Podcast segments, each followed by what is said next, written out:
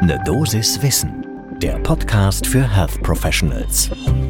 Guten Morgen und willkommen bei Ne Dosis Wissen.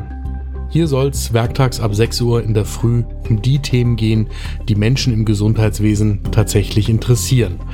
Und deswegen geht es auch hier heute um die Ukraine und die Frage, wie ihr Hilfsorganisationen unterstützen könnt.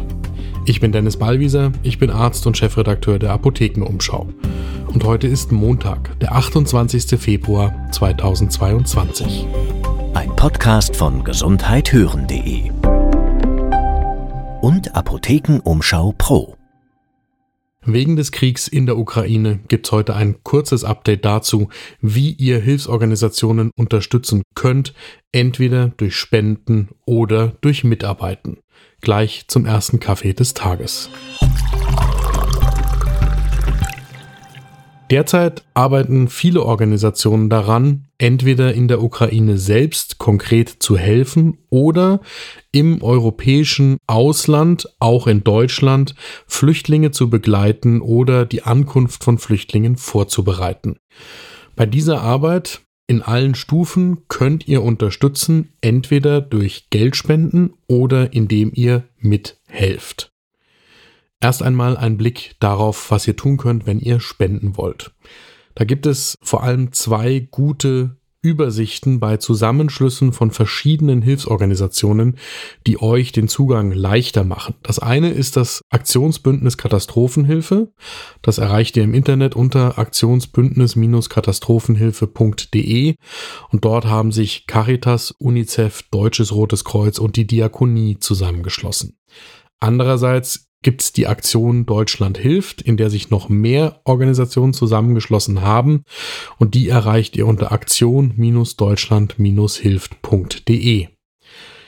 Bei der Aktion Deutschland hilft machen mit die Aktion Meteor, ADRA, der ASB, die AWO, CARE, Habitat for Humanity, HELP, Islamic Relief, die Johanniter, die Malteser, World Vision, die Zentralwohlfahrtsstelle der Juden in Deutschland und der Paritätische Gesamtverband. Auf den Websites von beiden Zusammenschlüssen findet ihr sowohl den Hinweis, wie ihr sofort Geld spenden könnt, als auch die Informationen, wie die beiden Zusammenschlüsse sicherstellen wollen, dass das Geld auch tatsächlich dort ankommt, wo es benötigt wird. Eine Besonderheit für insbesondere alle medizinisch Vorgebildeten ist Ärzte ohne Grenzen. Bei Ärzte ohne Grenzen kann man einerseits auch spenden. Das findet ihr direkt auf der Website ärzte-ohne-grenzen.de. Und andererseits gibt's Angebote mitzuhelfen. Einerseits für Menschen aus medizinischen Berufen und dann auch für solche aus nichtmedizinischen Berufen. Dafür haben die Ärzte ohne Grenzen immer Stellenangebote online, auch wenn gerade nicht Krieg in der Ukraine ist, aber natürlich auch jetzt. Und die Informationen dazu findet ihr unter ärzte-ohne-grenzen.de Schrägstrich Stellenangebote.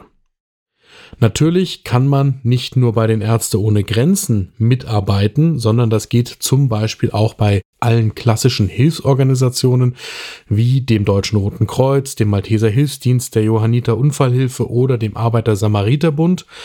Aber typischerweise hilft man dort dann im eigenen Land. Das heißt, man engagiert sich zum Beispiel ehrenamtlich in einer Kreis- oder Ortsorganisation von einer der Hilfsorganisationen. Auch die sind auch in der jetzigen Situation auf Hilfe angewiesen, weil natürlich genau diese Hilfsorganisationen zum Einsatz kommen, wenn Flüchtlinge nach Deutschland kommen und betreut werden.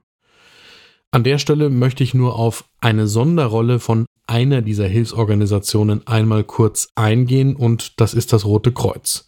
Dazu ein Hinweis, ich bin selbst aktives Mitglied beim Deutschen Roten Kreuz schon sehr lange und deswegen ist mir der Punkt natürlich wichtig, weil das Rote Kreuz, das internationale Rote Kreuz und damit auch das hier in Deutschland eine andere Rolle hat als alle anderen Hilfsorganisationen, die wir sonst kennen.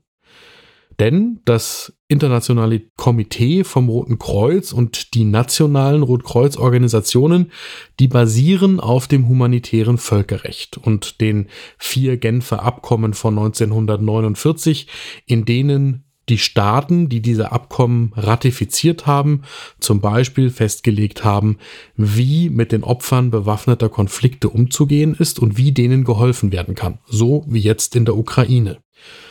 In solchen Situationen haben die nationalen Rotkreuzorganisationen und das internationale Komitee vom Roten Kreuz einen besonderen Zugang zu Opfern von bewaffneten Konflikten. Und genau so findet das auch jetzt gerade in der Ukraine statt. Dieser privilegierte Zugang, der basiert darauf, dass beide Konfliktparteien in jedem solchen Konflikt den Rotkreuzorganisationen immer glauben, dass die tatsächlich neutral sind.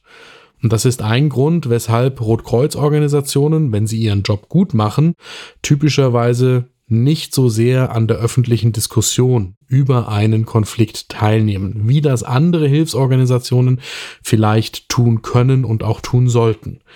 Denn wenn sie sich da nicht komplett neutral verhalten würden, dann würde das internationale Komitee vom Roten Kreuz Schwierigkeiten bekommen, diese ihm vom humanitären Völkerrecht zugestandene Aufgabe für die Opfer von bewaffneten Konflikten auch tatsächlich wahrzunehmen. Übrigens sind das jetzt gerade zwei Unterzeichnerstaaten des Genfer Abkommens, die Ukraine und die russische Föderation. Und das heißt, diese Genfer Abkommen sind gerade anwendbar auf den Krieg in der Ukraine.